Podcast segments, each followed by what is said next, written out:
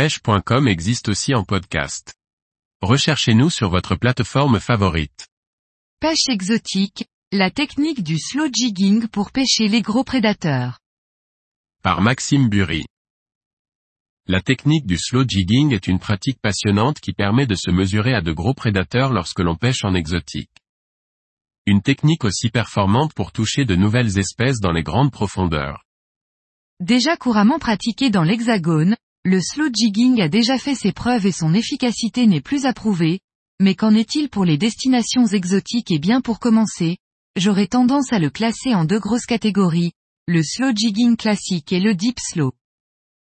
Le slow jigging classique permet de cibler les mêmes espèces que le jigging traditionnel sur les mêmes profondeurs, c'est-à-dire de 40 à 150 mètres afin d'obtenir plus de résultats quand les prédateurs deviennent éduqués et se laissent moins tenter par le speed jigging.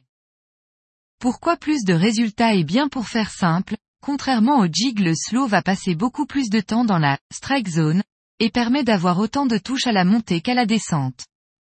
Sa forme particulière lui permet de planer longtemps et de créer un maximum de mouvements de fluide qui seront détectés par les prédateurs environnants.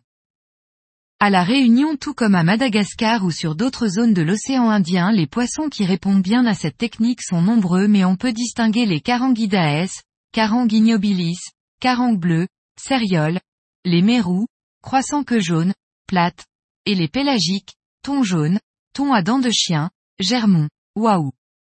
Bref vous l'aurez compris, une multitude d'espèces s'offre à vous. La seconde catégorie est le deep slow qui se pratique en général entre 150 et 450 mètres de profondeur.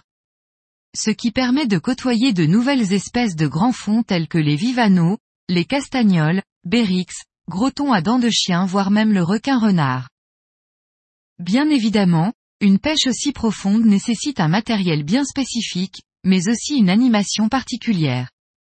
Plus la profondeur est importante plus l'amplitude d'animation doit s'accentuer, en effet lorsque vous avez 400 mètres de fond et donc pas loin de 450 mètres de tresse hors du moulinet avec le courant, de simples petites actions de sion ne feront que très peu bouger votre leurre. Privilégiez donc des animations amples type long fall, longue tirée vers le haut, en laissant retomber le jig sans tension pour qu'il plane un maximum. Le slow jigging est en règle générale un super atout pour rechercher des poissons dans des profondeurs assez importantes qui n'ont pas l'habitude de voir passer des jigs et donc de cibler des poissons peu éduqués sur des zones peu pêchées tout en étant une alternative redoutable d'efficacité sur des poissons peu mordeurs ou éduqués.